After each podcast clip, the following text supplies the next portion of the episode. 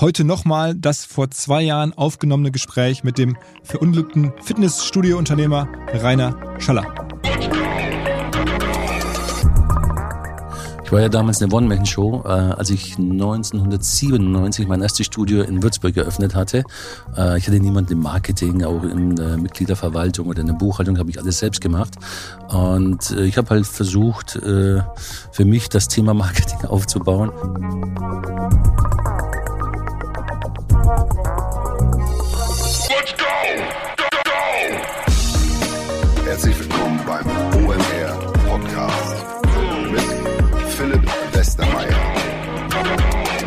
Die allermeisten werden es ja mitbekommen haben. Am letzten Wochenende ist der Rainer Scheller, der Gründer von McFit, unter anderem mit seiner Familie in einem privaten Flugzeug vor der Küste von Costa Rica abgestürzt und ähm, ja, bis heute nicht wieder aufgetaucht, möglicherweise ähm, verstorben.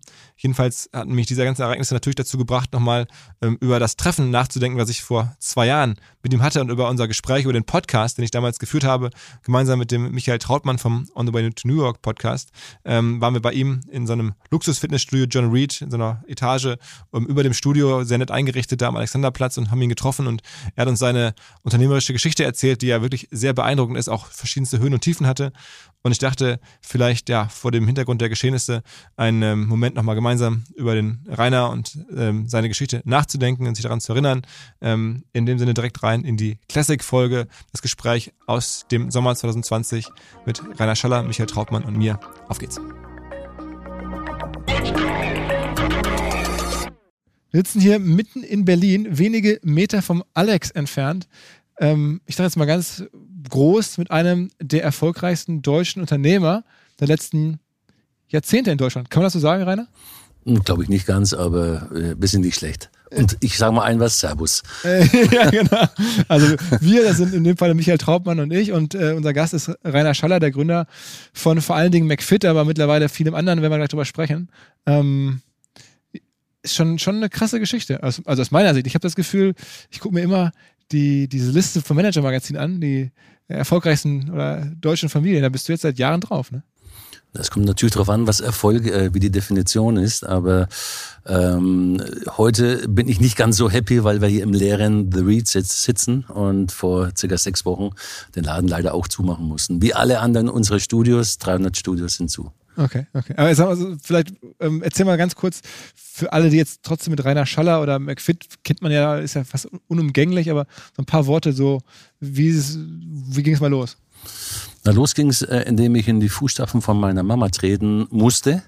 Die hatte einen Edeka-Markt und ähm, ich habe dann ganz normal Verkäufer gelernt, Einzelhandelskaufmann und war dann Marktleiter bei Edeka ganz lange, habe ein paar Märkte im Franchising selbst gehabt und das war mir dann... Äh, einen hast du noch, oder? Habe ich gelesen? Einen habe ich noch, ja, im weltberühmten Schlüsselfeld und ähm, habe da auch viel mitgenommen, habe mich dann aber mit 27 Jahren entschieden, das Hobby zum Beruf zu machen. Und das äh, ist natürlich auf großes Unverständnis zu Hause gestoßen. Großes Unverständnis. Wie, wie kam die Entscheidung? Äh, ich meine, Bereich, hast dich sofort im Bereich Fitness ja selbstständig gemacht. Ne? Wie, wie ist das hm, passiert? War das, schlummerte das lange? War das eine spontane Entscheidung? Hast du irgendwie ein anderes Konzept gesehen und gesagt, das kann ich besser? Ich bin am Dorf aufgewachsen mit 3000 Einwohnern und äh, wenn man am Dorf ist, dann versucht man sich natürlich körperlich erstmal alle möglichen Sportarten durchzuprobieren und das ging von Tischtennis über äh, Jiu-Jitsu bis hin äh, zu Fußball und am Ende bin ich mit 15 Jahren schon beim Fitness äh, hängen geblieben, äh, habe mich da verliebt in den Sport und äh, habe den mit Leidenschaft betrieben und deswegen war mir klar, irgendwann muss ich mal was machen in dem Sport. Wie war zu der Zeit die Szene so aufgebaut? Also ich kann mich nicht daran erinnern, ich habe zu der Zeit äh, Volleyball gespielt und äh, habe hab mit Fitness gar nichts am Hut gehabt. Jetzt habe ich ein bisschen was am Hut, aber wie war, war das damals aufgestellt? Gab es damals schon Ketten oder waren das so Einzelanbieter? Wie, wie sah der Markt aus? Äh, es hätte mich jetzt überrascht, wenn du gesagt hättest, du hättest was am, am Hut gehabt damit, denn es gab nur die Möglichkeit, du kommst aus dem Hochlichtmilieu äh, oder du wärst Profi-Bodybuilder gewesen. Das waren also klassisch die Personen, die dann auch Fitnessstudios eröffnet haben und haben eine kleine Posse gehabt, gerade die Bodybuilder mit 150, 200 Mitgliedern und äh, in solchen Studios hat man dann trainiert, es waren mehr Garagen es war auch mehr äh, das Thema Bodybuilding, klassisches Bodybuilding. Es gab bei uns eine Bibel, die musste jeder kaufen. Die hat damals 120 Mark gekostet. Das war die Bibel von Arnold Schwarzenegger, der auch immer gesagt hat, du musst das Buch kaufen, nach meinem äh, Philosophie trainieren und nachts unter deinem Kopfkissen legen. Und lag es da bei dir? Immer. Wann war das so eigentlich? War das so 90er Jahre? Lass ich mich zurückrechnen, das war vor 35 Jahren, denn es bei Dingen sind 1980, ne, so in dem Dreh. Ja, also Ja, 85, 86. ja, 80, 85 habe ich angefangen mit dem Training. Äh, die erste Filiale dann tatsächlich äh, 95 äh, gemacht. Das war aber keine offizielle, sondern ich habe einfach ein paar Geräte gekauft. Das waren gebrauchte Gym 80 Geräte von äh, Frank the Bank. Das war damals der Weltmeister im Bankdrücken, der sagenhafte 300 Kilo auf der Bank gedrückt hat. Irre. Wir haben vor uns im Auto gefragt, als wir gehört haben, dass du 120 drückst, Philipp sich geoutet hat, dass er 85 äh, schafft. Was wohl der Rekord ist? Du hast geschätzt 200 ne? und 300. 300. Frank hat sich damals mit 180 Kilo warm gemacht. Also quasi Sätze mit 10 bis 12 Wiederholungen. Ähm, das war dann so die klassische Karriere. Äh, starker Bodybuilder, eröffnet Studio, klappt natürlich nicht. Und äh, ist dann in die Inselwelt gegangen und ich konnte dann seine Geräte günstig kaufen und habe die bei meiner Mama auf den Dachboden gestellt und habe dann so ein Hobby-Gym aufgemacht und habe dann so meine ersten Gehversuche getan und habe dann festgestellt, was die Menschen eigentlich wollen zu der Zeit. Es war ein großer Trend, das war das Thema Wellness. Jeder äh, hatte eine, äh, eine Sauna in seinem Studio, vielleicht noch ein Schwimmbad, Massage. Und für mich war eigentlich der Sport im Vordergrund und äh, da gab es wenig Konzepte. Und du hast im Prinzip dadurch dann es geschafft, äh, günstiger anzubieten als die anderen, ne? Na, mein Vorteil war tatsächlich durch Edeka und den Lebensmitteleinzelhandel, äh, in dem ich groß geworden bin, konnte ich schon die einzelnen Konzepte äh, sehen. Es gab auch damals schon Aldi und Lidl. Und Aldi war immer bekannt für gute Qualität, äh, nicht so viel Auswahl, aber das, was er anbietet, sind die Grundbedürfnisse. Und das war dann auch so die Geburtsstätte oder die Idee von McFit, zu sagen, ich möchte der Aldi der Fitnessszene sein. Und das hast du auch jahrelang dann unterm Radar gemacht. Ne? Also die etablierten oder die Studios, die es schon so gab, äh, damals, die haben dich am Anfang gar nicht richtig ernst genommen. Mehr belächelt tatsächlich und ha- hatten auch nicht an das ganze Konzept äh, geglaubt. Allen voran, weil ich viel Freeweights hatte, also freie Gewichte, äh, wo man tatsächlich im dreidimensionalen Raum trainieren kann, klassisches Bodybuilding betreiben kann, wurde belächelt. Ich habe so eine ähnliche Situation äh, dann 2006 für Jürgen Klinsmann mal wahrgenommen, als er zur WM der Trainer äh, war und hat den Mark Verstegen aus Amerika mitgebracht und hatte bei den Fußballern dann das Functional Training eingeführt und äh, der DFB hat sich gefragt, was machen die Fußballer denn mit den Terrabändern da? Aber am Ende ist es äh, eigentlich das Trainieren mit dem eigenen Körpergewicht und im dreidimensionalen Raum und es ist natürlich für alles Mögliche gut, für Kraft, Koordination, Beweglichkeit, Schnelligkeit. Und so habe ich mich damals als früher Klinsmann gefühlt. Und es ist ja heute eigentlich auch zu dem Standard geworden. Ne? Nicht nur für Bodybuilder, sondern eigentlich für fast alle Fitnesssportler. Funktionales Training, eben nicht mehr die, die teuren Geräteparks, sondern, sondern viel mehr Freihandeln und eigenes Körpergewicht. Würdest du auch sagen, ne? das ist der Standard? eigentlich. Das ist der Standard. Ohne den kann man aus meiner Sicht tatsächlich kein vernünftiges Fitnessstudio mehr machen. Und ich bin schon sehr lange äh, ein glühender Fan von Amerika, mache viele Reisen rüber, natürlich auch nach Venice Beach, Santa Monica, die Geburtsstätte von Fitness, Bodybuilding. Und egal in welches Fitnessstudio man in Amerika geht, man sieht sehr viel freie Gewichte und äh, im Unterschied zu Europa einen unheimlich großen Frauenanteil, die auch mit freien Gewichten trainieren. Wie hast du damals so die, die Marke gebaut oder die ersten Leute auch in, die, in deine ersten Studien, Studios reinbekommen? Also, das ist ja die Kernmarketingfrage. Ne? Also, das muss ja trotzdem attraktiv gemacht werden. Also, war das, reichte das aus, einfach etwas Neues aufzumachen? Oder musstest du schon auch wirklich hart pushen, dass da jemand reinkam? Ich war ja damals eine One-Man-Show, äh, als ich 1997 mein erstes Studio in Würzburg eröffnet hatte. Äh, ich hatte niemanden im Marketing, auch in der Mitgliederverwaltung oder in der Buchhaltung, habe ich alles selbst gemacht.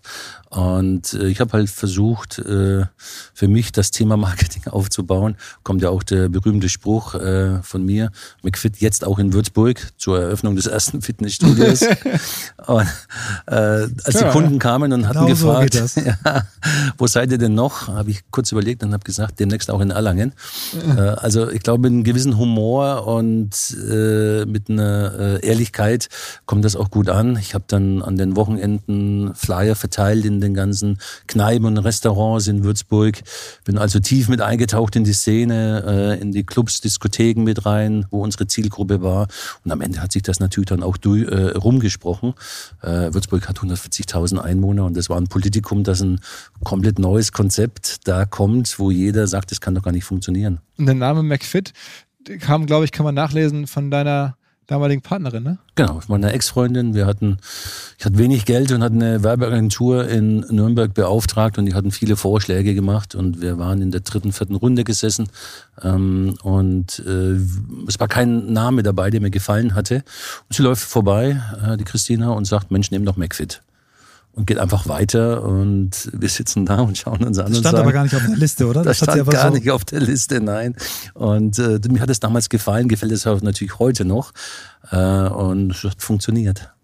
Die Marke war auch nicht geschützt und äh, so ist dann der Name McFit groß geworden. Glaubst du, dass, äh, also ist natürlich jetzt extrem schwer zu sagen, aber mein Gefühl ist, bei deinem Produkt hat der Name einen Wahnsinns-Impact. Also hätte es anders geheißen, ich glaube, es standen mal irgendwelche Namen im Raum, ich habe das gelesen, ich konnte es mir gar nicht aussprechen. Banana, wie Banana, Ban Banana Arena, äh, die Schottenburg und alles, was dann so noch mit drauf war. Aber tatsächlich hat McFit äh, schon dann auch ausgedrückt, es ist nicht teuer sondern es ist günstig und es hat was mit Fitness zu tun und das hat natürlich bei der Werbung sehr viel geholfen. Ich glaube, der Slogan, den ich am Anfang hatte, der war nicht ganz passend. Es war die Fitnesshalle für alle. Äh, für mich war damals die Welt so, dass man versucht, alle möglichen Menschen auf einem Ort zu vereinen, aber das war natürlich nicht möglich. Und wie ging es dann so ein bisschen in diese Wachstumsphase? Ich meine, äh, oder wie viele Studios habt ihr heute? 300 circa. Wir sind kurz davor. Natürlich alle momentan zu aufgrund der Krise. Äh, nee, Entschuldigung, nicht alle zu. Wir haben schon wieder ein paar geöffnet. Das ist das Gute. Aber 300, also wir schreiben mal jetzt 300, von, ja. Von, von, von den ersten zwei, drei auf 300. Das muss ja, wie, wie, wie macht man das? Ich hatte den Vorteil, dass ich bei Edeka die Filialisierung äh, schon wusste, wie das funktioniert, wie die Struktur im Hintergrund ist, äh, der Aufbau, wie der Vertrieb äh, aufzu, äh, auszusehen hat, wie man das Ganze äh, natürlich auch buchhalterisch hinbekommt. Und das war mein Vorteil, den ich von Edeka mitgebracht hatte. Und ich war auch ein guter Kaufmann, äh, was man auch sein muss, wenn man einen Lebensmittelmarkt hat. Und ich glaube, das alles in dieser Mischung, äh, dass ich auch den Sport sehr gerne mache und gemacht habe, war, glaube ich, das Richtige und der Erfolg damals. Okay. Das heißt, so die, die Struktur ist eben auch so, dass dann mehrere Märkte von irgendeinem Bezirksmenschen koordiniert werden, dass der immer kommt, guckt, was fehlt, guckt, was macht der eine gut, was macht der andere gut, Personal austauschen. Also du hast im Prinzip einfach das System Lebensmittelfilialisierung kopiert. Absolut. Ja. Und es geht ja auch um das Thema Corporate Design, Corporate Behavior ähm, und eigentlich das ganze Corporate Identity. Und ähm, das ist ja auch wichtig äh, umzusetzen, dass die Kunden, die kommen ähnlich wie bei McDonalds oder bei Aldi, bei Mediamarkt wissen, wenn sie in einem, äh, zu einer Marke gehen, dass sie sich wohlfühlen, weil äh, sie machen ja einen Vertrag mit uns. Und das, das war mir von Anfang an wichtig, dass wir eben, wenn man eine Kopie macht, dann schon die Identität feststellt und sich wieder wohlfühlt. Und wir haben ja bis heute alle 300 Filialen äh, im äh, Filialsystem, also sie gehören uns und eben nicht im Franchising, was auch nochmal ein wichtiger Faktor für die Expansion war. Wollte ich gerade sagen, das ist ja bei der Edeka genau anders. Ne? Also da hätte man ja eigentlich, das Learning wäre ja gewesen, die einzelnen Marktbetreiber sozusagen besitzen die Märkte ähm, und bei dir ist ja das unfassbar, du hast es gerade so nebenher mal erzählt, diese ganze Firma gehört noch zu 100% dir. Das ist ja irgendwie unerhört eigentlich schon fast, dass du keine Investoren Findest hast. du? Ja, keine, keine Börse, nix, keine Venture Capital, keine Private Equity, alles, was man so hört. Alles nicht da, du hast alles selber gebaut, das ist ja unfassbar krass. Ähm, das muss man mal betonen, also wie ungewöhnlich das ist. Und auch noch gegen die Logik eigentlich von, von Edeka oder von anderen. Äh. Na, wahrscheinlich hat er bei Edeka gesehen, dass die Kaufleute alle sehr aufmüpfig waren. Und, ja, äh, ich war ja selbst ein Rebell. ja, ist tatsächlich so. Hat sich noch die richtigen Sachen abgeguckt. Ja, äh. Es, es gibt natürlich die Vor- und Nachteile von verschiedenen Modellen. Bei Franchising hast du den Vorteil, dass du unheimlich schnell expandieren kannst. Ähm, das, was wir natürlich dann gemacht haben, war ein langsames Wachstum. Ähm, ich glaube, nach zwei Jahren kam erst die nächste Filiale in Erlangen, dann in Fürth, in Nürnberg, so dass wir ein langsames, aber organisches Wachstum hinlegen konnten. Deshalb war es auch wichtig, erstmal unterm Radar zu laufen, äh, denn kopiert wird man relativ schnell. Und das hatten wir dann auch mit großem Erfolg, würde ich sagen, gemacht. Nach zehn Jahren waren wir auch die Nummer eins in äh, Deutschland. Und so nach 12, 13, 14 Jahren war es dann die Nummer eins in Europa. Wie viele, ähm, haben wir gerade gehört, wie viele Filialen ihr habt, ähm, wie viele Ab Abonnements habt ihr, also wie viele zahlende Mitglieder habt ihr? Im Moment sind es zwei Millionen und was sehr spannend ist, durch die Krise haben wir in unserem digitalen Konzept, wo wir wahrscheinlich gleich nochmal kurz drüber sprechen, nochmal eine Million dazu bekommen. Also haben wir derzeit um die drei Millionen. Und diese zwei Millionen, über welchen Kanal habt ihr die überwiegend gewonnen? Also, du hast ja gerade ein bisschen erzählt, in der Frühphase, ihr habt Flyer gemacht, das Word of Mouth, die Marke selber, ihr wart in einer kleinen Stadt, was Neues, eine Attraktion. Aber irgendwann wird es ja doch ein bisschen strukturierter und man muss das ein bisschen skalierbarer anlegen, ist mein Gefühl. Ähm, was war dann sozusagen Fernsehwerbung? Habe ich nie so richtig von euch gesehen. Das gibt's doch nicht. Gibt's, gibt's doch nicht. Das gibt's doch nicht. Warum, warum eigentlich nicht? Äh, doch, es gibt's. Nee, es gibt es nicht, dass du es nicht gesehen hast. Da machen wir was falsch. Ach so, ihr ja. macht schon auch irgendwie. Wir machen seit über zehn Jahren regelmäßig Fernsehwerbung, okay, okay. aber vielleicht guckst du das Dschungelcamp nicht. Das kann natürlich sein. Äh, natürlich nicht. wir sind natürlich sehr viel auf den privaten Sendern unterwegs, da wo unsere ähm, Zielgruppe äh, ist. Aber zur Frage zurückzukommen, ob du es glaubst oder nicht, äh, es ist immer noch Mund zu Mund. Das ist die wichtigste Art der Werbung. Aber macht ihr, messt ihr das, weil ihr sozusagen sagt, ja. irgendwie Mitglieder werben Mitglieder, dann wird das genau. belohnt? Genau. Genau, und wir machen natürlich regelmäßig Umfragen, woher kennst du uns, woher weißt du, wo wir sind und äh, sind immer noch 50 Prozent mit Mund zu Mund. Ich glaube auch, dass das daran liegt, dass wir ein Produkt haben, was ein Teil des Lebens mittlerweile geworden ist von vielen Menschen. Äh, es ist ein Teil von Lifestyle und äh, es ist ein sehr wichtiges Produkt für viele unserer Kunden. Es gibt ja die Menschen, die Sport treiben, um zu leben und dann auf der anderen Seite die leben, um Sport zu treiben. Und äh, wir haben immer noch die Szene bei uns, wir sagen immer äh, die, die, die Subkultur, die klassisches Bodybuilding macht, die auch sehr wichtig sind für, ein, für eine Marke. Also das heißt dann in der Hierarchie Mund zu Mund, in, inklusive Referral, man sagt ja so in der Marketingfachsprache, ne, Empfehlungen, dafür, die werden incentiviert von euch dann auch.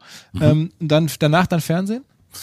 Jetzt fragst du den richtigen. Ich bin aus dem operativen Bereich mittlerweile rausgegangen, ähm, aber ich glaube, das ist äh, so ein Mix aus vielen. Wir haben auch noch ganz normale Autoform-Kampagnen, Fernsehwerbung, teilweise auch in Tageszeitungen, Radio, aber natürlich auch viel Social Media, wo eigentlich fast der Großteil geht. Okay. Aber die klassischen Medien kannst du trotzdem nicht weglassen. Ja. Mhm. Ihr habt ja den Markt wirklich mitgemacht und äh, die wenigsten Leute wissen, dass Fitness heute der größte Mitgliedersport ist Deutschlands ist. Ich weiß gar nicht, ob du es weißt, Philipp. Nein. Ich 11, 11 Millionen, über 11 Millionen Mitglieder in Fitnessstudios. Wir sind bei 11,8 und genau. das Schlimme ist, äh, das Gute, also das Gute ist, dass wir tatsächlich die, die Sportart Nummer 1 weltweit sind. Das Schlimme dabei ist, dass, was du sagst, nicht nur in Deutschland, sondern auch weltweit nimmt man da davon noch nicht die Kenntnis. Genau. Und das Interessante ist eben auch, weil viele Menschen das ja so ein bisschen verächtlich sind, ist ja keine Sportart. Über die Hälfte der, der Fitnesssportler sagen, das ist mein Sport das ist mein Hauptsport. Und ähm, von daher ist das, kann man wirklich sagen, den, den Markt hast du hier mitgebaut. Ne? Das ist ja, wie du gesagt hast, früher waren das eben die paar Spinner, die Bodybuilding-Wettbewerbe gemacht haben. Und heute ist das wirklich eine, ja, ein Synonym für Lifestyle geworden. Ähm, und muss sich angucken, Laufen kann auch so ein bisschen mithalten, ja, ja. Aber für die meisten Menschen ist das wirklich ein großer Bestandteil geworden. Ja. Ich gucke tatsächlich mit großem positiven Neid immer auf andere Sportarten wie Fußball, die äh, zwar von der, ähm, von der Mitgliederanzahl hinter uns sind, aber eine unheimliche mediale Aufmerksamkeit haben. Äh, und deswegen ist es, glaube ich, wichtig für uns als Fitnessbranche zu lernen, wie können wir eine größere Aufmerksamkeit bekommen. Wir brauchen äh, das Thema Challenge, Wettbewerb äh, noch mehr. Früher waren es immer klassisch die Bodybuilding-Wettkämpfe. Die gibt es heute auch noch, aber natürlich erreichen wir damit nicht die breite Masse. Es gibt viele Veranstaltungen, äh, wie die Hyrox WM, die äh, schon in genau richtige Richtung gehen und auch zeigen, dass Fitness Spaß machen kann und dass man ähm, sozusagen auch einen Challenge-Charakter dahinter hat. Wenn wir das schaffen, nach außen noch mehr zu transportieren, dann bin ich der festen Überzeugung, dass äh, wir noch eine größere Aufmerksamkeit bekommen, die wir auch verdient haben. Wie ist, wie ist denn die Marktstruktur in Deutschland? Also jetzt gibt es euch, als, also wenn man von 11 Millionen spricht, dann habt ihr jetzt in Deutschland wahrscheinlich eine Million oder ein bisschen mehr. Also 10 Prozent des Marktes ist immer noch gar nicht so viel, ne? wenn man überlegt, äh, in anderen Branchen ist die Marktanteil ja bei dem Marktführer häufig ähm, deutlich stärker. Ähm, wen gibt es denn noch? Ist der, der sehr viel kleinteiliger wahrscheinlich, die restlichen 80, 90 Prozent oder gibt es einen großen anderen, den ich jetzt nicht im Blick habe, der da. Nee, es gibt keine großen, die so allumfassend sind, wie beispielsweise, wenn ich jetzt Red Bull sage und ich frage, wer, wer kommt danach, dann muss man lange überlegen, das gibt es bei uns nicht. Es gibt Gott sei Dank immer mehr Ketten. Den Kieser Training, den kennt man schon äh, auch von den 80er Jahren noch her. Das ist einer der wenigen, der überlebt hat. Äh, aber auch andere Ketten sind neu mit dazukommen, äh, dazugekommen. Aber wir haben auch noch einen großen Mittelstand, was sehr wichtig ist und gut ist. Äh, mittlerweile schauen wir nicht nur auf Deutschland, sondern auch auf äh, den weltweiten Markt eigentlich, der für uns interessant ist und äh, wollen dieses Jahr noch in vier neuen Ländern starten, unter anderem auch USA. Deshalb gucken wir mehr äh, den weltweiten Markt an und der ist tatsächlich spannend. Wer ist die weltweite Nummer eins? Das müsste Planet Fitness sein, glaube ich. Das ist ein Franchise-System aus Amerika mit über 1200 Filialen glaube ich, äh, aber relativ groß äh, und äh, auch sehr erfolgreich im Discount-Bereich tätig.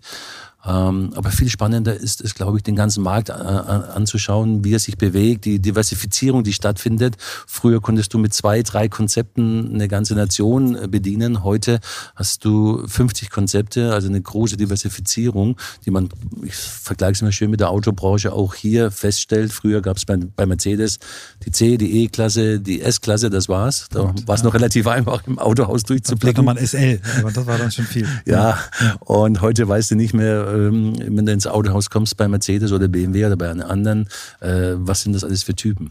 Und ähnlich sieht es bei uns in der Fitnessbranche aus. Mhm. Ich sage nur das Stichwort Boutique. Vielleicht gehen wir da mal drauf ein. Ähm, wir haben im Vorgespräch kurz darüber gesprochen. Es gibt in den USA extrem viele neue Boutique-Konzepte, Barry's Bootcamp, Orange Theory, die alle diese Mischung aus Kraft, Kraft, Ausdauer, Ausdauer machen, äh, häufig in, in, in Klassen organisiert. Es gibt ähm, Remote-Anbieter wie Peloton, die natürlich gerade aus der Krise profitieren. Wie siehst du den Markt? Was sind deine Antworten, eure Antworten? Ihr habt ja eine ganze Reihe von weiteren Marken. Vielleicht erzählst du mal, was außer McFit noch sich hinter deiner Gruppe versteckt. Da gibt es ja auch noch ein bisschen was, ja. Tatsächlich vor zehn Jahren haben wir angefangen äh, zu sagen, wie sieht das Fitness in Zukunft aus? Und äh, ich fange immer mit der digitalen Enttäuschung an. Denn am Ende der ganzen Kette ähm, wird es immer gleich sein. Du musst dich bewegen gegen Widerstand, damit du Erfolg hast in deinen Zielen. Ob du eine Prävention, Rehabilitation möchtest, Gesundheitsbereich, Fitnessbereich, im Challenge-Bereich oder einfach nur in dem Thema sportliche Attraktivität. Also das heißt, am Ende musst du dich bewegen. Punkt.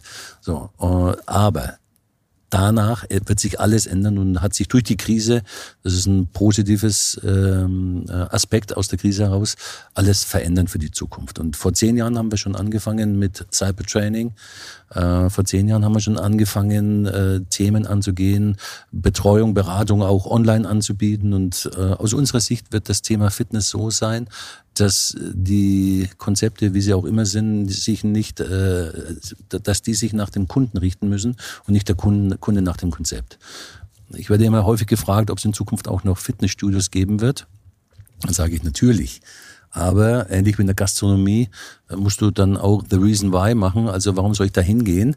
Denn man kann überall mittlerweile auf der Welt trainieren, an verschiedensten äh, Ecken und Enden, zu Hause, im Park, im Hotel, äh, aber auch im Fitnessstudio. Und deshalb muss das Thema äh, Experience, die Geschichte erzählen, es muss Spaß machen, äh, denn ich gehe ins Restaurant ja nicht, um reine Nahrungsaufnahme zu machen, sondern ich möchte auch ein gewisses Erlebnis haben. Mit Freunden, aber ich möchte auch ein kulinarisches Erlebnis haben. Und genau das ist die Herausforderung für die Fitnessstudios. Einige davon machen das schon sehr gut. Du hast gerade Barry's Bootcamp genannt. Die ganzen Boutique-Konzepte gehen schon in den, in den Thema Experience sehr tief rein, haben auch ihre Schwächen. Ähm, aber das ist das, was derzeit auf der Fitness, in der Fitnessszene weltweit passiert. Und gleichzeitig ähm, hat, es, hat es jetzt auch die Krise gezeigt, wenn die Studios zu sind, kann man trotzdem noch trainieren, aber man braucht kleine Helferlein und die sind alle digital. Mhm. Du hast es eben so im Nebensatz gesagt, äh, aus den zwei Millionen Kunden, äh, die ihr habt, sind so irgendwie drei Millionen geworden. Erzähl mal, wie, wie ihr jetzt gerade digital Kunden gewinnt. Gut, im Moment ist es relativ einfach, denn die Kunden können nicht in die Studios. Es, ist, es sind weltweit fast alle geschlossen. Die ersten Länder machen jetzt wieder auf. Und das war für uns in der Fitnessszene sehr wichtig, ähm, zu sehen, dass der Kunde trotzdem weiter trainieren möchte. Er wechselt nicht die Sportart. Er verlässt uns auch nicht. Das ist sehr wichtig. Die Kunden sind sehr treu. Ähm, und ähm, für uns war es natürlich relativ einfach, weil wir Cyberobics schon sehr lange haben äh, und Gott sei Dank im Januar mit Live-Classes gestartet äh, sind. Du hast gerade auch so schön Peloton genannt, die im ähm, Spinning-Bereich sehr stark sind. Das Ähnliche machen wir mit Live-Classes, Yoga.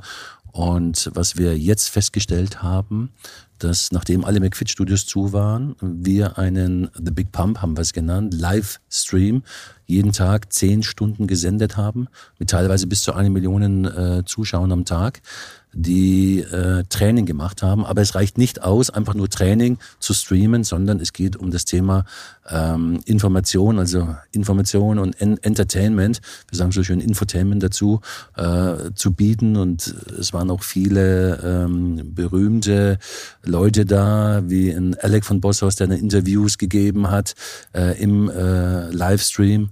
Uh, viele Informationen, Key2 Talk haben wir gemacht. Uh, das heißt, was, wie funktionieren Nahrungsergänzungsmittel? Was ist Key2 das ist eure, eure Brand dafür, ne? Genau. Ja. Uh, unser Ziel ist es tatsächlich, wenn du die sagst, ich möchte Fitness machen, dass wir mindestens eine Lösung für dich haben. Was ist denn von all diesen Boutique-Konzepten, von all diesen verschiedenen Varianten, so das, wo du sagst, das ist das Krasseste, oder das ist am stärksten oder das wirtschaftlich Relevanteste? Also ist es dann am Ende doch sowas wie Peloton, also mit wirklich einem Gerät zu Hause, oder ist es dann doch ein Boutique-Konzept, wo man hingeht? Was ist sozusagen, was für dich, wo du sagst, das ist das Durchschlagendste? Also wenn ich in die Vergangenheit reinschaue, dann gibt es das eines der erfolgreichsten Boutique-Konzepte äh, schon sehr lange. Das ist Miss Sporty. Das wird immer vergessen, aber äh, Miss Sporty ist äh, in Europa auch die Nummer eins und schon sehr lange, ich glaube 20 Jahre am Markt. Und es ist ein klassisches Boutique-Konzept. Also es ist keine neue Erfindung, sondern es sind Ableitungen, die man jetzt sieht. Ähm, der nächste große, der kam, war CrossFit. Ähm, du hast das Thema Wirtschaftlichkeit angesehen, das muss man äh, separat sehen. Das ist nicht einfach für ein Boutique-Konzept tatsächlich Wirtschaft zu, wirtschaftlich zu, zu arbeiten. Das ist eine große Herausforderung. Ich glaube, dass das auch nur über Franchising möglich ist. Und äh, das Krasseste kann ich dir gar nicht sagen, sondern ich glaube, dass äh, die größte Überraschung ist, dass fast jede Woche ein neues Konzept äh, in Amerika entsteht. Wenn man in Santa Monica die Straße rauf und runter fährt, sieht man immer wieder neue. Äh, ich glaube, Rumble ist jetzt eines. Rumble, das Boxkonzept. Das Boxkonzept, ja, genau, ist ja. eines zum Beispiel. Äh, Orange Theory ist schon länger am Markt. Ähm, und äh, es ist spannend, wie viele neue Konzepte da entstehen. Ich glaube aber auch, dass die Konzepte aufgrund äh, äh, ihre, ihre Struktur äh, nur dann wirtschaftlich überleben können, wenn sie in, unter, dem, unter dem Dach eines Aggregators schlüpfen. Das heißt, eigentlich entwickelt sich der Markt nicht unbedingt in die Richtung von dir, wo man sagt, okay, ich Größe zählt, sondern es ist irgendwie, ähm, ja, also so ein McFit wird es nicht mehr geben am Ende. Ah, doch, doch. Äh, man muss einmal sehen, der Markt ist weiter wachsend und stark wachsend. Äh, das hängt an vielen Vorteilen, die wir einfach haben. Ähm, alleine jetzt in der Krise sieht man, du kannst Fitness überall auf der Welt machen, aber wenn dein Fußballverein zu hat, dann kannst du äh, im Hof ein bisschen rumkicken, aber das war's. Ich glaube auch, dass äh, das Potenzial selbst in gesättigten Märkten wie Amerika immer noch nicht ausgeschöpft ist. Ähm, ich habe mal eine Zahl gehört, die ist bei 25 Prozent Reaktionsquote in Kalifornien. Und wenn man das jetzt mal auf dem chinesischen Markt umrechnen würde, dass jeder vierte Chinese in ein Fitnessstudio geht in fünf oder zehn Jahren, äh, dann sieht man, wie groß dieses Potenzial noch ist. Ist es für euch wirklich auch eine Überlegung für dich, jetzt langfristig mal nach China zu gehen? Das wäre auch ein Ziel von mir, einmal äh, ein Studio da zu probieren. Ich habe mir die ganze Fitnessszene vor Ort angesehen, die ist noch relativ am Anfang. Ähm, aber auch die Chinesen gehen immer mehr in Studios. Äh, ich war in Shanghai in ungefähr 20, 30 verschiedenen Konzepten und auch da bewegt sich schon sehr viel. Ich glaube, die Reaktionsquote ist noch äh, sehr niedrig im einstelligen Bereich. Reaktionsquote heißt Menschen, die Fitness machen? Oder? Genau, zum Beispiel 25 Prozent Reaktionsquote in Kalifornien, das dürfte so auf der Welt mit, mit das Größte sein. Die höchste heißt, dass tatsächlich jeder vierte äh, Mensch in Kalifornien in ein Fitnessstudio geht. Wie ist die in Deutschland so insgesamt? Ich glaube 12 Prozent, 13 Prozent. 11 Millionen durch 82 Millionen. Ja. 12. Das müsst ihr jetzt ausrechnen. Ja, genau. Was sind denn für dich jetzt die relevantesten Business Lines, die du entwickelt hast neben McFit? Also es gibt ja, du hast ja gerade schon eine Nahrungsmittelergänzungsfirma äh, aufgebaut, hast du gerade erwähnt. Ähm, es gibt verschiedene andere Sachen, aber du hast ja am Ende ein wahnsinniges Gut. Du hast halt irgendwie mehrere Millionen Abonnenten, direkte Kundenbeziehung zu mehreren Millionen Leuten, wo du Adressen kennst, alles. Da sollte man ja meinen, das ist ja auch so, dass du da extrem viel aufgebaut hast. Was ist, kannst du mal so einen Einblick geben, was da so alles noch hinter ist? Wir haben hier verschiedene äh, Studiokonzepte angefangen im Discount-Bereich mit High Five, äh, McFit.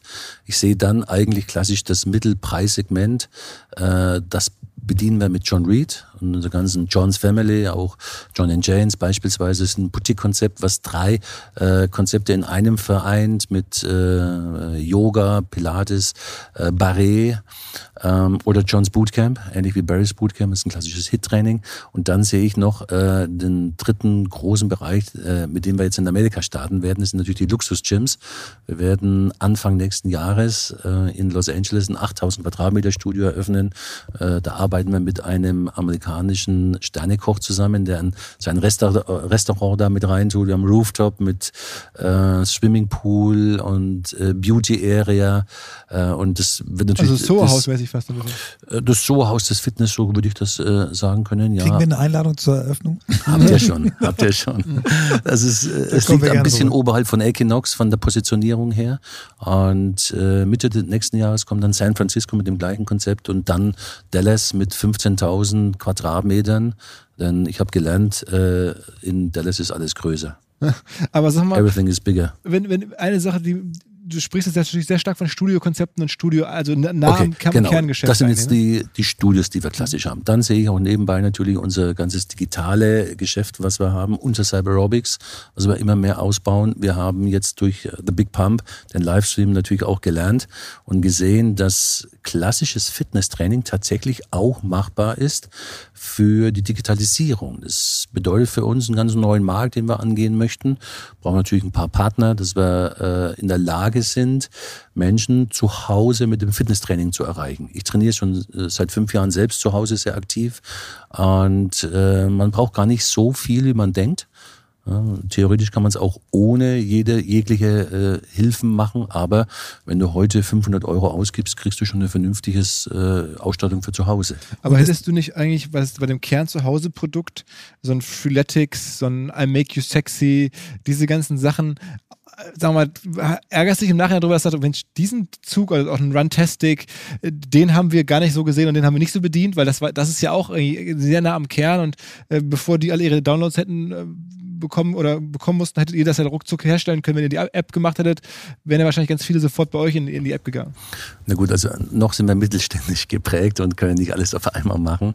Äh, aber ich persönlich bin sehr froh, dass auch große Konzerne, du hast es gerade selbst gesagt, äh, wie Adidas, aber auch Nike mit NTC äh, in die Fitnessszene gehen, denn das bringt uns auch alle nach vorne. Ich sehe das nicht als Konkurrenz und ich sehe auch nicht Peloton als Konkurrenz, sondern als Ergänzung und bin auch froh, dass es neue Konzepte gibt, die erfolgreich sind. Das ist auch das Wichtige, dass sie lange da bleiben. Äh, und ich sehe das eher sportlich, nicht als, Wett, als, äh, als Wettkampf und nicht als Konkurrenz. Hm, okay. Das ist ganz spannend. Ich sehe, wir sehen das ganz genauso. Ne? Mit, mit, mit High Rocks wurde immer gesagt, ihr seid ja nur eine schlechte Kopie von äh, CrossFit. Er sagt, nee, wir sind überhaupt keine Kopie von CrossFit. Wir machen beide äh, funktionales Training. CrossFit ist aber super Elite. Wir sind für jeden da und unsere treuesten äh, Kunden sind äh, die Crossfitter. Also wir haben einen ganz hohen Anteil von Crossfittern. Und das ist insgesamt das, ich bin ja neu in dieser Fitnessindustrie, ist extrem äh, offen, freundschaftlich, Anerkennung füreinander. Es ist nicht dieses, da kommt jemand Neues und wird erstmal weggemobbt, sondern äh, das ist ganz viel Respekt untereinander. Das habe ich in keiner anderen Industrie so erlebt. Ich weiß noch, als ich das erste Mal in Köln auf der FIBO war, war davon abgesehen, dass ich mir wahnsinnig klein und schmächtig vorkam.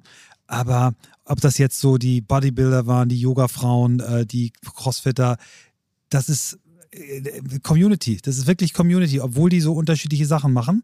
Aber alle haben irgendwie gemeinsam, hey, wir, wir glauben, Körper, Geist und Seele gehören zusammen und der, für den Körper kann man was machen. Das ist echt toll. Da muss ich dir aber tatsächlich mal ein Kompliment machen. Das habe ich nicht gewusst, dass du so neu in der Branche bist. Du machst es sehr gut. Ich habe da immer mit Neid drauf geguckt. Wir haben ja auch schon zusammen ein Projekt mal gemacht. Ähm, und das machst du sehr gut. Vielen Dank. Bitteschön. Äh, sag, sag mal, ähm, dennoch die Frage, die sich mir so ein bisschen aufdrängt, ich bin mal ein bisschen so aus der wirtschaftlichen Richtung, dass jetzt, ihr seid so erfolgreich äh, in Deutschland, äh, schon seit so vielen Jahren. Und es hat aus meiner Sicht nie jemanden gegeben, der so in diese, an euch rangekommen ist. Warum gab es nicht jemanden, der euch gekopiert hat, der in diesem Markt mit euch gewachsen ist? Oder, meine, das war ja irgendwie auch kein Verdrängungswettbewerb. Es hätte ja locker jemand sagen können, ich mache jetzt nicht McFit, ich mache jetzt, weiß ich nicht, wie heißt es dann, Fit for You oder whatever. Also auch so, ne, so ein, ein relativ klares Konzept. Und, aber es gibt diesen zweiten nicht. Wie kann das sein? Also es gibt natürlich auch andere Konzepte. Äh, warum die nicht so erfolgreich sind oder so groß oder stark vertreten sind, musst du natürlich die anderen fragen, nicht mich. das ist, glaube ich, besser.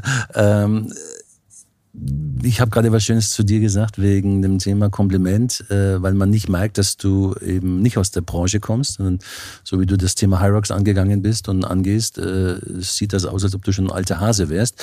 Äh, ich habe immer einen schönen Spruch, äh, verkaufe keine Angeln, wenn du nicht selbst leidenschaftlich angelst. Und äh, das ist, glaube ich, auch das, was man äh, nicht mit Geld einfach sich kaufen kann. Wir haben so gerade so schön über das Thema Community gesprochen, ähm, wie versteht man seinen Kunden? Und ich glaube, das ist sehr wichtig. Das machen wir sehr gut, weil fast alle, die bei uns arbeiten, äh, machen auch den Sport sehr leidenschaftlich und verstehen die Kunden. Selbst die, die in der Buchhaltung sitzen, äh, trainieren und werden angesteckt von dem Fieber. Und vielleicht ist das ein Teil unseres Erfolges. Muss man ja auch ganz klar sagen. Ich meine, das, diese, diese Rolle, die ihr habt, ne? also komplett in eigener Hand, über Jahre aufgebaut, auf diese, auf diese riesige Größe in einem neuen Markt und es gibt trotzdem keinen zweiten. Das hätte ja mit Investorengeldern locker jemanden geben können, der auch noch nach fünf, sechs Jahren nach Start sagt, okay, was der Rainer da macht, das scheint zu laufen, da gehe ich ja, rein. Aber es gibt schon ein paar. Ja? Nur glaube ich, ähm, was wir, wie wir uns anders sehen, wir sehen uns, uns als tatsächlich von der Vision her, wir sind wir sehen uns nicht, sondern wir sind der weltweite Innovationsführer im Bereich äh, Fitness, Lifestyle. Äh, und das können wir auch belegen mit den ganzen Konzepten, die wir haben und diesen 360-Grad-Ansatz. Dass wir nicht nur ein Fitnessstudio anbieten, wie es vor 20 Jahren war, die Fitnesshalle für alle, McFit, dass man eine Halle anmietet und Geräte reinstellt, sondern wir haben uns weiterentwickelt, haben eine Evolution durchgemacht. Wir haben das Thema Digitalisierung bei uns ganz stark auf dem auf der Agenda und äh, ich glaube auch, dass wir ein, in unserer Branche sehr Lifestyle äh, bezogen unterwegs sind und es hilft uns zum Beispiel auch, dass wir äh, Künstler unterstützen, die mit der Fitnessszene erstmal gar nichts zu tun haben. Ich habe einen Partner, der ist Marcel von Berlin, äh, ein erfolgreicher Designer für Fashion, für Mode.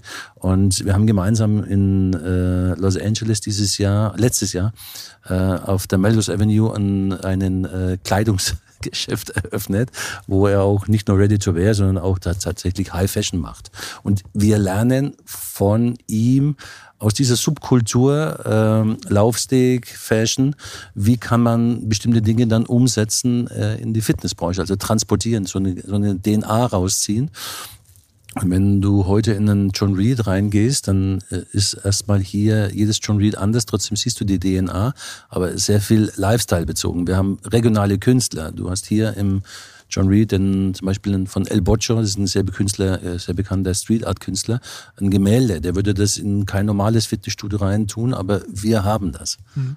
Das heißt, du denkst schon sozusagen an, an, an ein Plattformmodell oder modern formuliert, so ein Flywheel, wo man den Kunden versucht, von einem, einer Leistung in die nächste Leistung reinzubringen. Also so wie Amazon, ne? Amazon Fresh und Amazon Prime und Amazon Video und Music. Also so denkst du auch, dass du sagst, okay, rund um das Kernprodukt versuche ich genau. immer neue Leistungen anzubieten. Ja, das ist ein, unser Ansatz. Wenn jemand Fitness äh, machen möchte, dann möchten wir von A bis Z alles bieten können. Äh, zumindest eine, eine Lösung anbieten und äh, möchten der Partner sein. Also Food hast du, Klamotten habt ihr jetzt gerade im High, fangt ihr ganz oben an. Also da hätte man ja auch gedacht, okay, eigentlich macht ihr jetzt erstmal so die, die einfachen Klamotten, also die, weiß ich nicht, die naheliegenden, dann macht ihr direkt High Fashion. Ähm. Ja, wobei der zwar im Konzern mit dabei ist, der Marcel, aber äh, nicht äh, in dem Bereich Fitness. Er hat zwar ein paar äh, Fitness-Training-Kleidung, äh, äh aber ist eigentlich klassisch und, äh, auf, dem, auf dem roten Teppich zu Hause. Okay. Ja, und wir lernen einfach nur daraus. Habt ihr auch richtig klassisch Inhalte, dass du sagst irgendwie, ich mache so, so vielleicht wie Red Bull, Magazin, Sender, sowas in die Richtung? Na, wir hatten uns immer versucht mit einem Magazin am Kiosk Es war ein tolles Magazin, aber leider nicht erfolgreich, weil wir nicht klassisch Verleger sind und das haben wir auch äh, schmerzhaft äh, feststellen müssen. Haben das dann auch wieder eingestellt. Schade, aber wir wollen es wieder angreifen, weil wir an die Digitalisierung glauben. Äh, und ähm, wir hatten eben versucht, so ein Magazin äh, für drei äh, Zielgruppen anzubieten, für Frauen, gleichzeitig dann auch noch für Männer, die Fitness machen und für die Bodybuilder und dann scheidest du halt schon am Cover.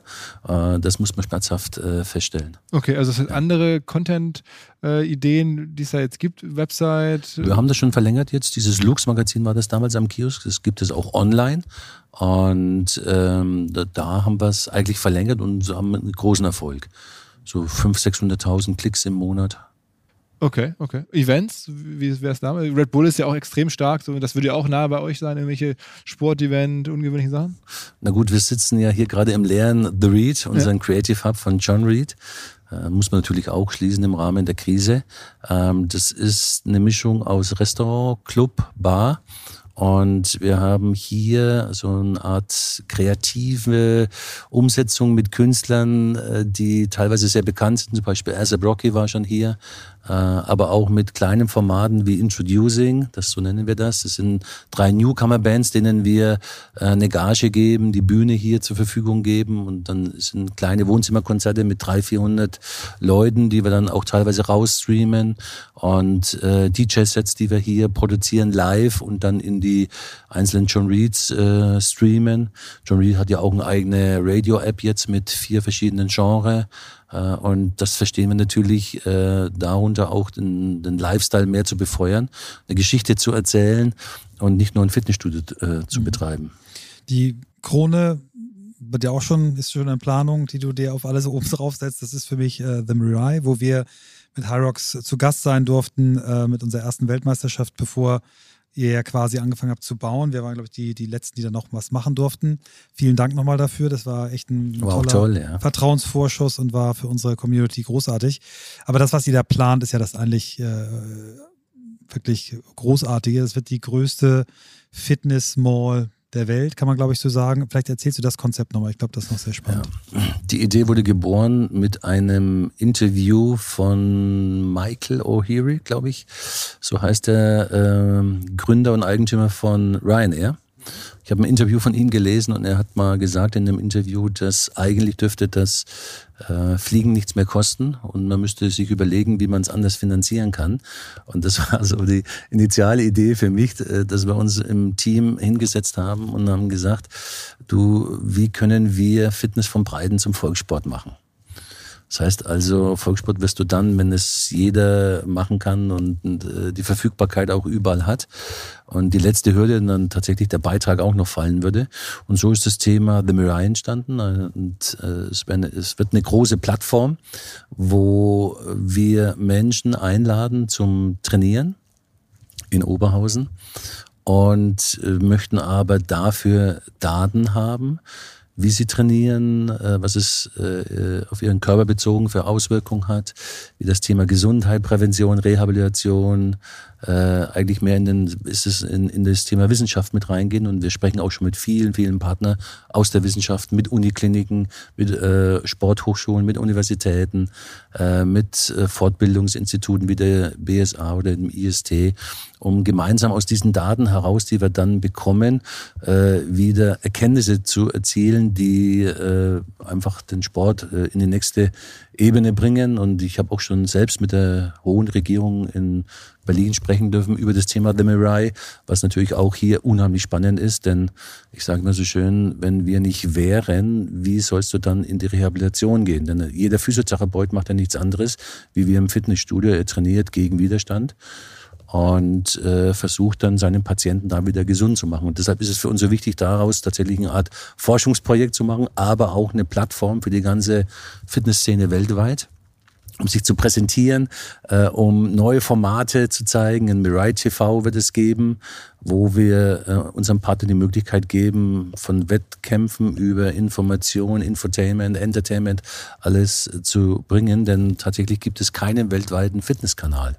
Und das Ganze ist dann in Oberhausen, auf wie viel tausend Quadratmetern macht ihr das? Das sind 50.000 Quadratmeter. Wow, mehrere Jahre Bauzeit. Ne? Das ist mehrere Jahre Bauzeit. Äh, wir, deshalb haben wir uns auch entschieden, das digitale Mirai vorzuziehen. Gerade jetzt auch in den Zeiten äh, von Corona. Und ähm, wir sind gerade in Endgesprächen mit einer großen Uniklinik, äh, die mit einem großen, ich kann leider noch keine Namen äh, nennen, die, die Verträge sind bald unter Dach und Fach, und einem der großen, ganz großen äh, IT-Konzerne der Welt gemeinsam eine Datenplattform aufzubauen, wo wir anfangen, jetzt schon zu sammeln, Bewegungsdaten. Wir wollen, wir sind die Ersten, die in der Lage sein werden, Bewegungen im dreidimensionalen Raum zu tracken. Also beispielsweise Range of Motion, Range of Speed, Wieder, äh, Wiederholungen, äh, Anzahl der Sätze, die Übung selbst zu tracken. Und das ist natürlich für die Wissenschaft äh, ein sehr, sehr wichtiger Punkt. Deshalb ziehen wir das Digitale was, was vor. Was investiert ihr da in so ein Projekt wie The, the, the Mirai heißt The Mirai, äh, Mirai heißt, äh, die Zukunft ist japanisch. Und äh, es wird so ein 120 bis 150 Millionen Projekt. Und das, aber auch das alles aus eurem Cashflow, also wahrscheinlich sind Kredite von Banken. Hier brauchen wir große Partner. So alleine schaffen wir das nicht. Und wir führen momentan auch schon sehr viele Gespräche. Und das ist ja das Wichtige, nicht nur innerhalb der Fitnessbranche, sondern vor allem auch außerhalb, um beispielsweise Automobilkonzerne zu überzeugen, dass sie bei uns äh, in der Fitnessbranche ganz neue Erkenntnisse bekommen und auch neue Kunden. Wir sprechen mit Telekommunikationsunternehmen, mit Sensoриkunternehmen äh, aus der Industrie und äh, das füllt derzeit meinen Tag von Anfang bis Ende, äh, um diese Gespräche zu führen. Im Moment ist ein bisschen eine, natürlich Pause, weil kaum jemand zu erreichen ist im Homeoffice, aber ich hoffe, dass es bald wieder losgeht. No, Nochmal ganz kurz äh, zu verstehen, ähm, wir haben ja gerade über die Investitionssumme gesprochen und ich hatte schon im anderen Podcast gelernt, dass so mit einem Fitnessstudio, man macht so ungefähr eine Million im Durchschnitt äh, Umsatz im Jahr pro Fitnessstudio. Jetzt habt ihr 300, das heißt, äh, dann macht ihr trotzdem jetzt 300 Millionen Euro Umsatz mit den Fitnessstudios und dem ganzen anderen drumherum. Äh, am Ende, wo kommt es raus? Also wenn ich jetzt äh, auf die ganze Gruppe gucke, was macht ihr für einen Umsatz? Ungefähr 300 Millionen, ich muss nochmal genau nachschauen, ja. lass mich das mal sehen, aber äh, der Großteil ist natürlich über die Memberships, das ist ganz klar. Die anderen äh, Sachen, die wir haben, ob Cyber Aerobics oder Lux, das sind alles noch Geschäfte, äh, da kannst du noch keinen Umsatz generieren. Äh, wenn du das versuchen würdest, wenn wir, wenn wir das versuchen würden, dann würden wir es, glaube ich, kaputt machen. Wir müssen hier erstmal etwas investieren, äh, um dann zu ernten. Das dauert noch ein bisschen. Das heißt, irgendwie, die Studios sind schon eure absolute Cashcow. Absolut. Und ich äh, kann dir mal ein schönes Beispiel geben, äh, was wir vor kurzem gemacht haben. Das sind alles Non-Profit-Projekte. Äh, ähm, äh, wir haben mit IBM zusammen auf dem Hackathon in Berlin, das war Ende letzten Jahres, ähm, eine App entwickeln lassen, gemeinsam mit der Uniklinik in Mainz, mit dem Dr. Christian Elsner, ähm, wo eine äh, Prä-Rehabilitationsphase betreut durch den Physiotherapeut mit seinen Patienten gemacht wird. So, jetzt sagt man natürlich, was ist das? Aber es ist nichts anderes, als dass man beispielsweise sagt, bei einer Knieverletzung, du hast Meniskus, weißt, in acht Wochen ist, steht die Operation an und dann gibt's die Prä- Rehabilitationsphase. Das heißt, die acht Wochen nutzt man, die Muskulatur vorher aufzubauen, vorher aufzubauen genau, weil die Operation dann einfacher für den für die Physik, Physik, aber auch äh, psychisch für den äh, Patienten da ist und der Rehabilitationsprozess sich verkürzt. Ja. So Großartig. und mhm. genau und das haben wir mit der Uniklinik Mainz äh, gemeinsam mit The Mirai und IBM äh, entwickelt, weil ähm, ich gehe mal nur in einem Beispiel so tief rein, damit man versteht, was wir bei Mirai alles machen können, ähm, weil ähm, die meisten Menschen nicht beim Physiotherapeuten acht Wochen trainieren wollen. Das ist sehr öde, sehr langweilig äh, und würden gerne ins Studio gehen. Aber du kannst natürlich nicht ins Fitnessstudio gehen, weil du sehr spezifisch genaue äh, Übungen ausführen musst für diese Operation. Du bist ja quasi schon fast in der medizinischen Heilbehandlung und mit dieser App kann dann der Patient, der im Fitnessstudio seinen Spaß hat, weil einfach mehr Menschen da sind, wird auch seine Bekannten, seine Freunde, sein Trainingspartner, kann aber auch seine Übungen machen und wird äh, zeitgleich während der Übung live äh, vom Physiotherapeuten betreut. Und solche Dinge möchten wir bei The Mirai nach vorne bringen. Das ist alles Non-Profit äh, und für mich einfach auch eine Herzensangelegenheit, mal wieder was zurückzugeben. Denn ich habe der Fitnessbranche viel zu verdanken. Mhm ich, würde nochmal, also wenn man jetzt mit Rainer Schaller spricht über, über Marketing, aber auch natürlich, ich habe es ja gerade schon mal gestriffen, über Events, dann ein Thema haben wir auch drüber gesprochen, da dürfen wir nicht drauf ansprechen, auch wenn es wahrscheinlich für dich irgendwie eine echt äh, unschöne Kiste war oder was heißt, äh, oder wie soll man sagen, tragisch, dramatisch. Ähm, äh, Love Parade hast du auch mal gemacht, besessen sogar gekauft und, und dann diese wahnsinnig schweren Tage erlebt. Ähm, ich hätte damals gesagt, wow, äh, das McFit, wahrscheinlich wird man es sogar umbenennen müssen eines Tages oder so. Beschreib mal so, warum du das damals eigentlich gemacht hast. War das schon so die erste Überlegung, wir gehen in Marketing, wir gehen in Events rein, so Red Bull-artig? Oder wie kam das? Ich hätte eine Bitte, wenn wir auf das Thema Love Parade gehen, ähm, habe ich eine Technik für mich entwickelt. Es war natürlich äh, etwas, was sich nie jemand hat vorstellen können, dass so etwas passiert. Und ähm, wenn ich über das Thema spreche, dann möchte ich äh, den Raum wechseln quasi, also äh, virtuell, dann äh, ich kann nicht mit dem, ich kann nicht die Themen nicht vermischen. Das ist einfach zu hart und zu mhm, schwierig für mhm. mich. Und ich habe damals eine seelsorgische äh, Hilfe gehabt, der hat mir diese Technik beigebracht und äh, ich würde den Raum wechseln, dann äh, nicht für euch jetzt nicht weggehen, sondern ich bin schon noch da, äh, aber ich komme danach nicht mehr zurück. Das heißt, dann machen wir noch eine schöne Verabschiedung und das wäre dann das Ende von dem Podcast. Okay, dann lass mich dir noch, dann will ich dir noch ein, zwei andere Fragen vorabstellen. Danke. Bevor du den Raum, also mich ja wahrscheinlich auch. Ja. Tut mir leid, aber Nein, diese Technik funktio funktioniert tatsächlich wirklich, weil ich kann nicht hin und her springen. Das, das finde ich, können wir ja. aber auch genauso drin lassen. Das finde ich total ja, super. Absolut, Sehr gern. Absolut. Ja, ja, danke. Also dann frage ich dich noch was anderes, was ich dir sonst noch aufgespart hatte.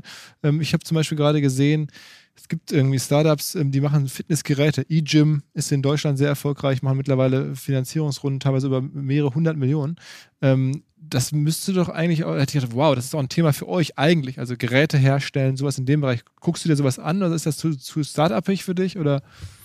Also ich gucke es mir von der Ferne an, weil mich das natürlich sehr interessiert, aber selbst einen Investor zu machen, würde ich nicht machen. Schuster, bleib bei deinen Leisten. Wir sind kein Gerätehersteller, es ist etwas ganz anderes, ein ganz anderes Business. Äh, aber ich bin froh, dass es immer wieder Innovationen gibt und äh, ich drücke den E-Gym-Leuten natürlich auch äh, die Daumen und ich freue mich auch, dass die fleißig Geld einsammeln, so wie viele andere Startups. Das ist sehr wichtig. Und die melden ja schon bei dir, die fragen dich schon, da, da ja, schon Kontakt oder sowas. Ja, also E-Gym jetzt speziell nicht, aber viele Startups fragen bei uns und wir sind auch gerade mit zwei und drei, zwei bis drei im Gespräch, die in unser Portfolio passen würden, wo es beispielsweise um das Thema Tracking geht. Äh, und das ist natürlich dann spannend. Ich glaube nämlich auch, dass es nicht nur immer alles aus der eigenen Kraft heraus zu entwickeln ist. Wir sind mittlerweile zu groß dafür geworden. Äh, da fehlt uns die Flexibilität, und ein Startup ist anders strukturiert, äh, sind äh, von, von, von dem Aufbau ganz anders. Und wir gehen nur in eine Minderbeteiligung rein und lassen dann äh, die Startups wirklich äh, ziemlich alle, äh, alleine für sich arbeiten, aber öffnen natürlich unsere Community äh, für die Startups und das ist, das ist schon Wie viele Leute arbeiten insgesamt für die Gruppe? Über 5000. Hm. Wobei natürlich momentan der größte Teil in äh, Kurzarbeit ist.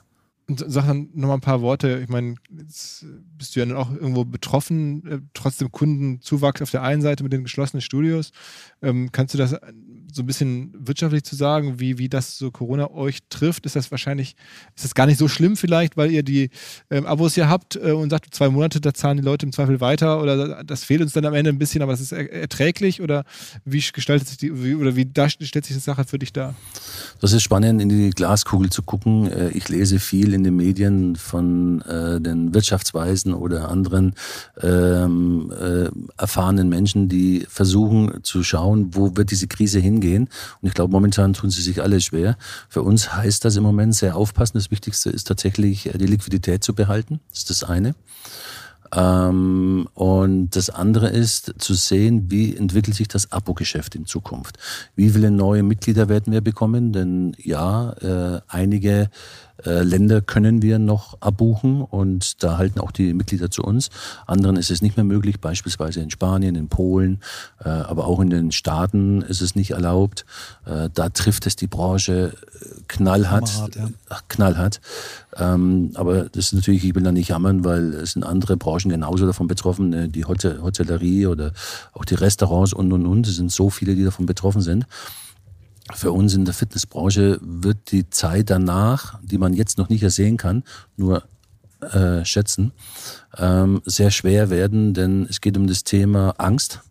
Angst, dass die Menschen, äh, die ja wieder rausgehen und etwas, die Gefahr nicht sehen können, man kann den Virus nicht sehen und ich glaube, das macht es da so schwierig, äh, um zu sehen, ich vertraue wieder, gehe raus, ich gehe ins Restaurant, äh, ich gehe im Park, ich gehe ins Fitnessstudio, ich gehe ins Schwimmbad und wir haben jetzt eine Woche Erfahrung aus Tschechien und Ungarn und sehen, dass es bisher, aber es ist natürlich nur der erste Blick da drauf, erstmal 50 Prozent unserer Kunden sind, die wieder zurückkommen und äh, regelmäßig trainieren. Die anderen 50 Prozent, gehe ich derzeit davon aus, trauen sich einfach noch nicht, obwohl sie jung sind und die eigentlich äh, normalerweise nicht so ängstlich sind wie die Älteren. Ähm, wann es wieder normal wird, weiß ich nicht. Wir haben Kontakt zu dem größten chinesischen äh, Fitnessanbieter.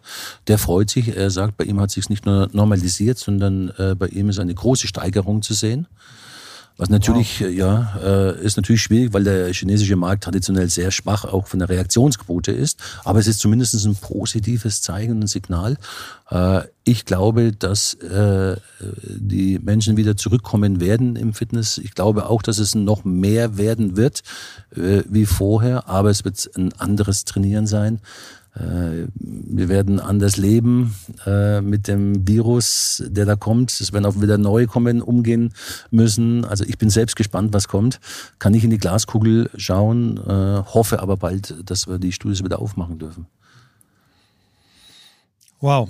Ähm, ja, dann würde ich sagen, nehmen wir uns das letzte Thema noch vor und bevor wir uns dann nett voneinander verabschieden, äh, schon mal an dieser Stelle ähm, für den ersten Teil großes Dankeschön. Also ich ja, danke bin euch. schwer begeistert. Ich äh, hoffe, dass wir das Gespräch ähm, an anderer Stelle nochmal fortsetzen können. Das hoffe ich auch. Wir können eine Menge In der Branche sieht man sich mehrere Male, nicht nur zweimal, sondern mehrere Male. Super. Vielen Dank. Ja, danke euch. Genau, ja. dann nochmal. Ja. ja, also ich meine, das ist ja, du, du, machst es ja auch jedes Mal in den Gesprächen, die du gibst oder Interviews, die du gibst.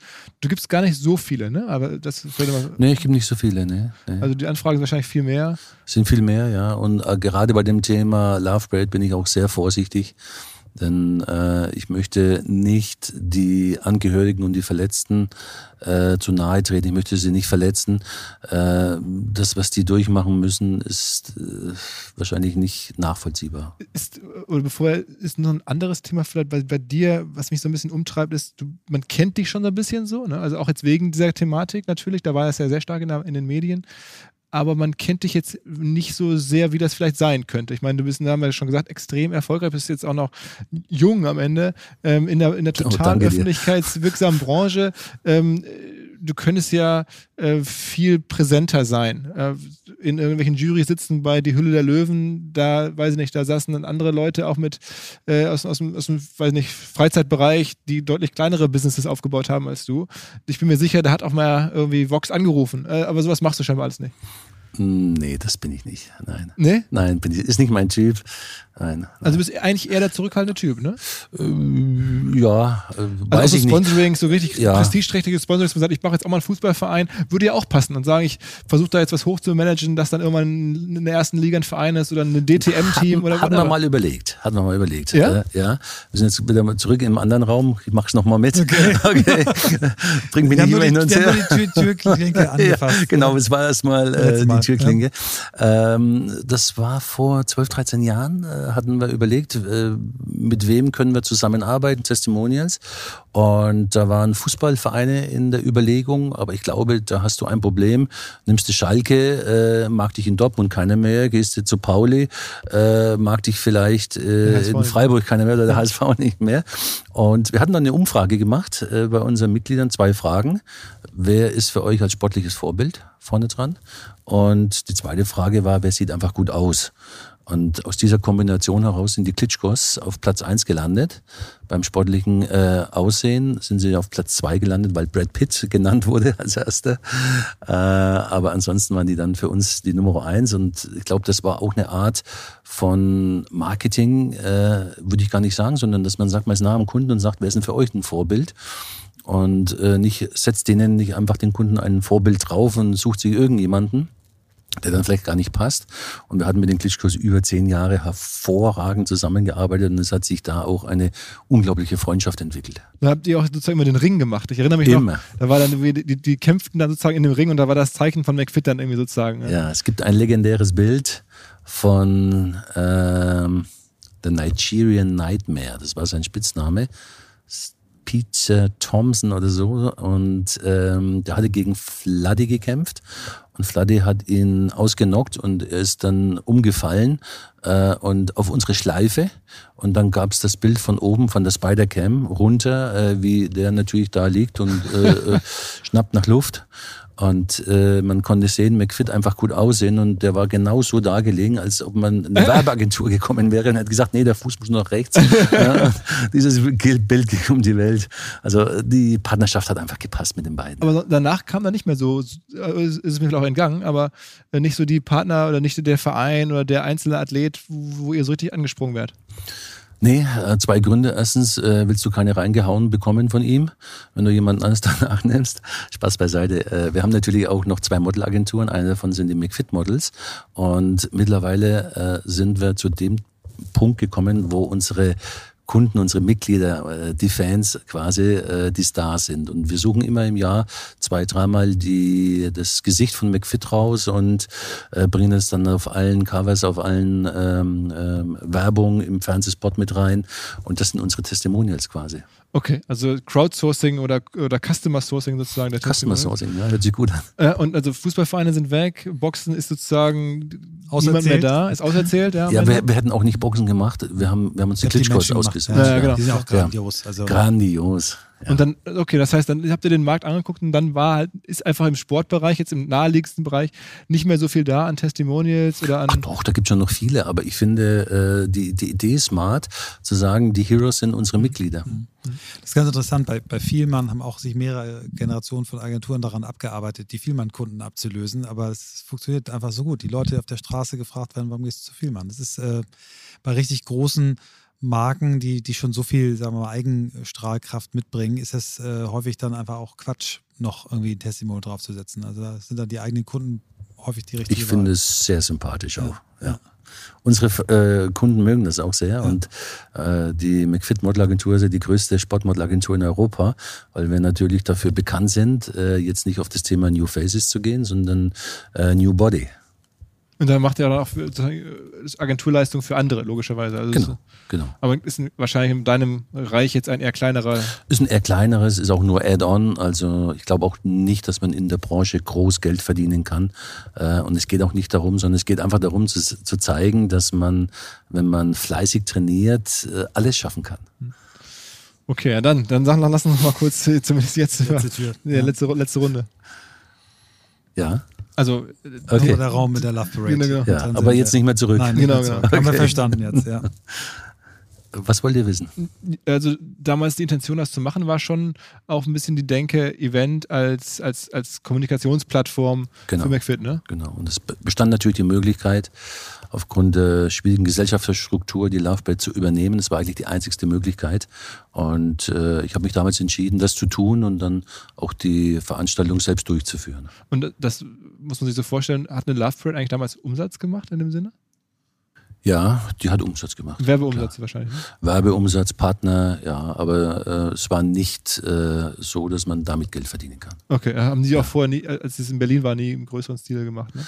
Das weiß ich nicht. Okay. Das weiß ich nicht. Die war ja zu dem Zeitpunkt schon drei Jahre nicht mehr, weil die Sponsoren äh, nicht mehr da waren, die Hauptsponsoren und damit war für uns die Chance, das zu veranstalten. Und hat bis ein paar Jahre im Ruhrgebiet in verschiedenen Städten gemacht. Ne? Ich komme ja genau. selber, deswegen kenne ich das. Es war mein Essen. Ähm, und am Ende ist es ja dann so für dich äh, einfach wirklich auch extrem viel Pech, sage ich jetzt mal, weil du hast ja selber mit der Eventdurchführung, so stelle ich mir das vor, gar nichts zu tun gehabt wahrscheinlich. Ne? Mhm. Also ich glaube, das, was da passiert ist, äh, auf der einen Seite wollte es natürlich niemand und es konnte sich auch niemand vorstellen. Ähm, wenn ich mich als, äh, als Person selbst sehe, dann gibt es für mich ein Leben davor und ein Leben danach. Äh, denn so, ein, so eine Katastrophe, und die war ja keine Naturkatastrophe, ähm, die verändert natürlich. Und für mich war es wichtig, dass ich von Anfang an helfen konnte, äh, dass ich meiner, ich sage immer auch äh, der moralischen Verantwortung nachkomme und ich habe sofort mit, dem, äh, mit äh, unserer Versicherung zusammen eine Soforthilfe aufgebaut, dass den Menschen unkompliziert geholfen werden kann, die verletzt wurden, aber auch den Angehörigen. Und für mich war wichtig, dass ich von Anfang an äh, auch als das Gesicht, als eines der Gesichter der Katastrophe äh, nach vorne gehe und auch äh, Rede und Antwort stehe. Das habe ich vor Gericht gemacht. Ich war Zeuge und äh, habe vor Gericht auch ausgesagt. Das war für mich auch sehr wichtig. Aber seit über zehn Jahren treffe ich mich mit Angehörigen und Verletzten ähm, im natürlich geheimen Raum, erzähle auch nichts über die Gespräche, die da stattfinden, aber ich stehe Rede und Antwort, was äh, für beide Seiten sehr wichtig ist. Mhm. Du hast gesagt, du hast ja auch, auch äh, das Wort Seelsorge benutzt, du hast ja auch helfen lassen danach. Wie, wie, wie war so die, die Situation damals? Hast, bist du in ein tiefes Loch gefallen oder, oder wie, wie kann ich, ich kann mir das gar nicht vorstellen. Deswegen. Ja, das ist, man, ja, da muss man durch, um sich vorstellen zu können. Wir sind alle in ein tiefes Loch gefallen, logischerweise. Äh, auch das ganze Team und äh, wir hatten uns dann Seelsorge genommen, um äh, einfach auch das durchzustehen. Aber äh, ich glaube, viel wichtiger ist, dass die Angehörigen und die Verletzten, das sind die eigentlichen Opfer. Und äh, für mich war es damals schon von Anfang an wichtig, da zu helfen und auch in der Öffentlichkeit zu sagen, ja, ich bin der Veranstalter. Für mich war es äh, eine Erleichterung und auch, ich war auch sehr froh, dass ich nicht beschuldigt wurde und auch nicht angeklagt. Äh, ähm, wie man ja bekanntlich weiß, ist jetzt der Prozess zu Ende gegangen. Und ich glaube nicht, dass es sehr befriedigend sein kann für die Angehörigen und für die Verletzten. Es muss fürchterlich sein. Das weiß ich auch aus vielen Gesprächen mit den Angehörigen und den Verletzten. Und ich hoffe, dass sie irgendwann auch damit abschließen können. Aber es ist natürlich nicht einfach mit der jetzigen Situation. Hattest du in der Phase immer das Gefühl, das könnte dich die Firma am Ende auch kosten, das ganze Unternehmen? Ich habe da eigentlich tatsächlich weniger dran gedacht, weil ich äh, zu dem Zeitpunkt eigentlich nur funktioniert habe. Und äh, unsere Kunden konnten das trennen. Das eine sind die Studios, das andere ist ein Engagement auf der Love Parade. Und äh, ich war die Verbindung zwischen beiden, weil ich der Veranstalter bin oder war. Und das konnten unsere Kunden trennen. Deshalb äh, hat das keine Auswirkungen, große Auswirkungen gehabt. Äh, natürlich für mich persönlich ganz anders. Mhm. Mhm.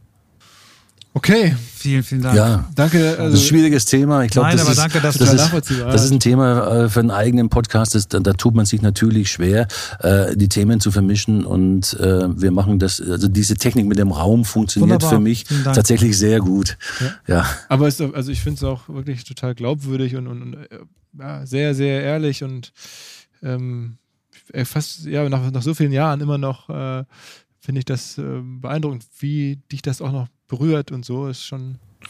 Es wird auch nie weg sein, logischerweise, auch äh, mit dem unbefriedigten Ausgang des Prozesses. Und ähm, ich glaube, ich habe immer versucht äh, zu sehen, ich habe immer gelernt früher, auch aus der Religion heraus, äh, alles Negative hat auch was Positives.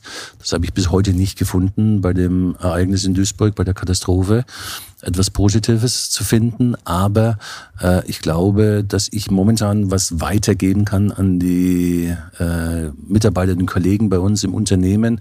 Äh, wir haben jetzt eine andere Krise, die ist auch nicht ohne.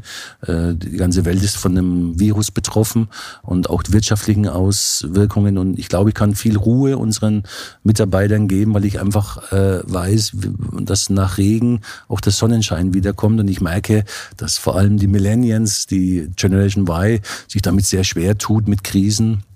Und das ist dann für mich jetzt gerade auch so eine Aufgabe, das auf der mentalen Ebene äh, unseren Leuten weiterzugeben. Und deshalb war es für mich beispielsweise auch sehr schön, dass wir diese Woche äh, in Nordrhein-Westfalen tausend Leute aus der Kurzarbeit wieder zurückholen konnten. Super. Hoffen wir, dass es so weitergeht, dass wir bald irgendwie wieder normale Verhältnisse herrschen, ja. was die Arbeitsbedingungen anbelangt. Ähm, Danke dir, Rainer. Super Podcast. Danke euch. Vielen, Dank, Rainer, für die ja. Einladung, dass wir kommen durften. Tschüss, tschüss. Ciao, ciao. ciao. Dieser Podcast wird produziert von Podstars bei OMR.